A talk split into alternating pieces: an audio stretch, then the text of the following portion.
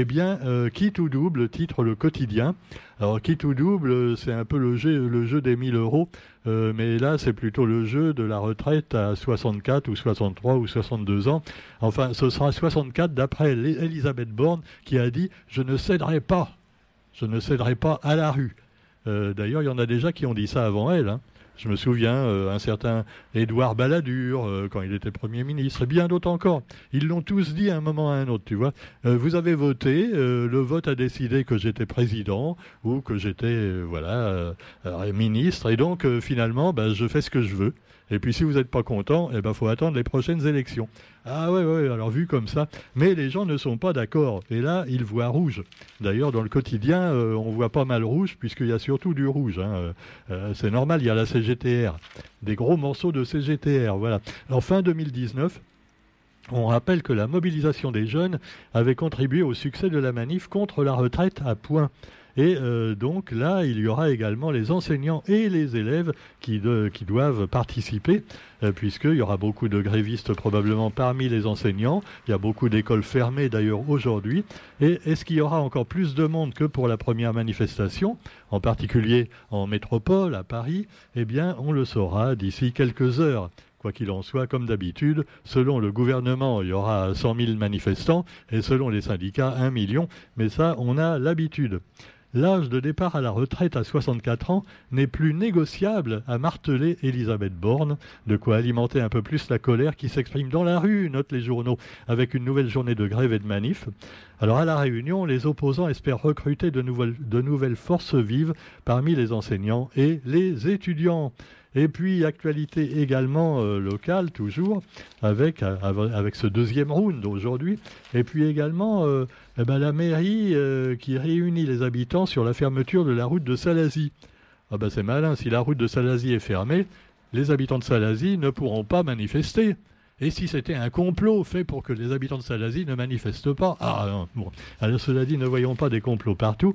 Et notons également que les habitants sont pas contents parce qu'ils peuvent plus sortir quasiment de leur trou, euh, de leur cirque.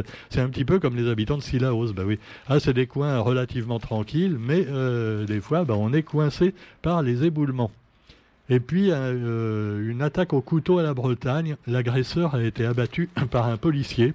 Alors le drame s'est déroulé dans un quartier. Alors le monsieur tapait sur sa femme. Après, il a voulu taper sur un autre membre de la famille qui s'interposait et même carrément donner des coups de couteau, euh, tout ça.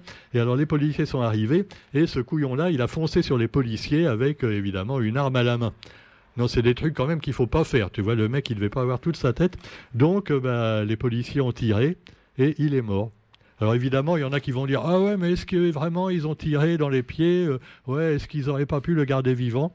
Euh, oui, en même temps, un mec qui tapait sur sa femme à longueur de journée, tu vois, c'est la justice un petit peu euh, du ciel, on va dire. Hein. Ah, ah, non, même si on n'est pas croisant, croyant, euh, on se dit que bon, finalement, on va pas le regretter. Hein.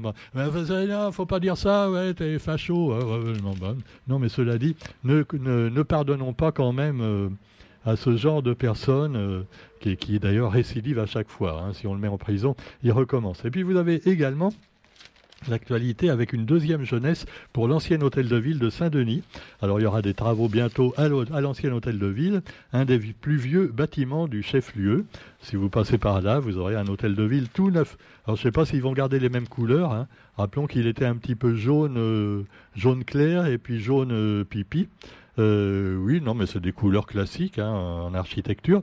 il pourrait le repeindre en rose et bleu, pourquoi pas pour faire inclusif Ah bah non, mais euh, pourquoi pas Alors vous avez également Saint-Louis avec la maire de Saint-Louis, on dit maire ou mairesse d'ailleurs, Madame Juliana, excusez-moi hein, parce que je me souviens jamais.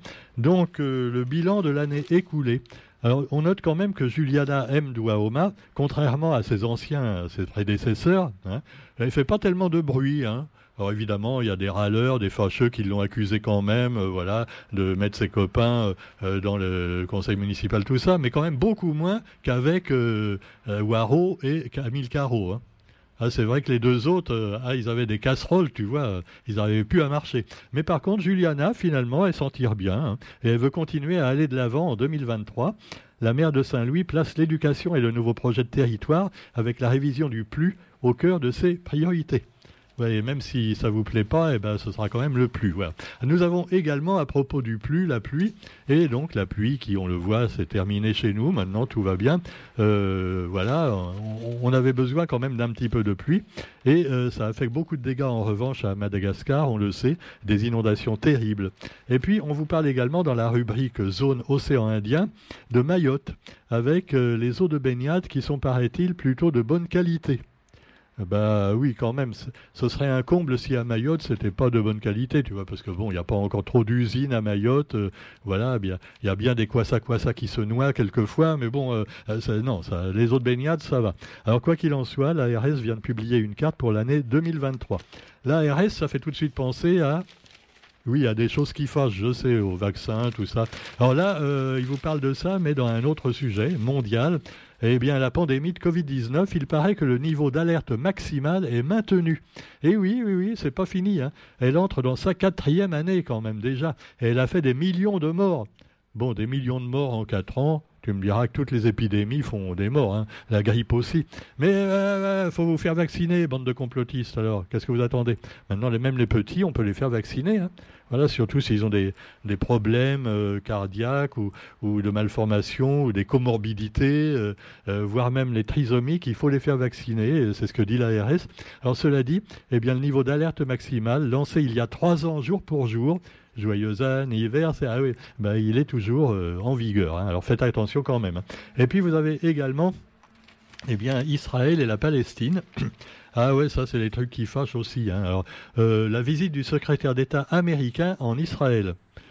Alors moi j'ai remarqué quand même, tu vois, que euh, les Américains, ils font semblant d'être neutres. Ils disent, allez, arrêtez de vous bagarrer, les Palestiniens et les Israéliens, c'est quoi va, on va venir mettre de l'ordre, nous.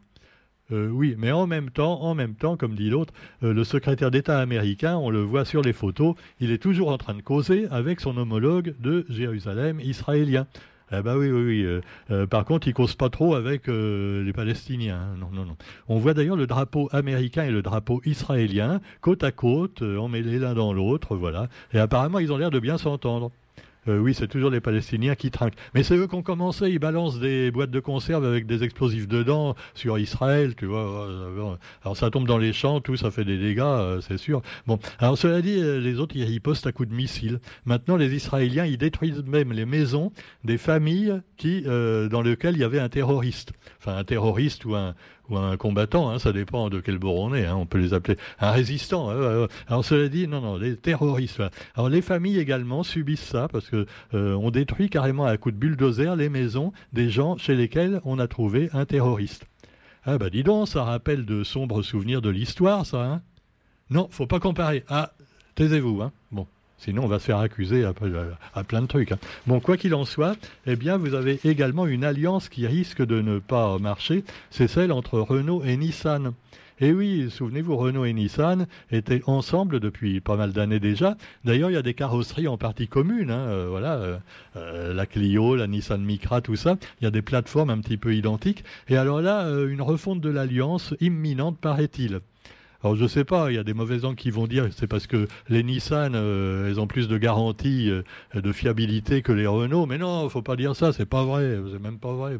Les voitures françaises, c'est costaud. Hein. Bon, alors ça, suffit. Hein. Bon, alors cela dit, euh, oui, vous avez donc la bagarre entre les deux. Qu'est-ce qu'il vient au fait l'ancien président Carlos Ghosn Ghost, le fantôme, parce qu'on ne sait plus trop maintenant ce qu'il fait. Il s'était réfugié au Liban. Tout bon. Alors quoi qu'il en soit, eh bien vous trouverez également donc dans l'actualité l'Ukraine et la Russie. Et alors là, je vais terminer par ça, même si c'est pas drôle, on peut quand même en rire un petit peu.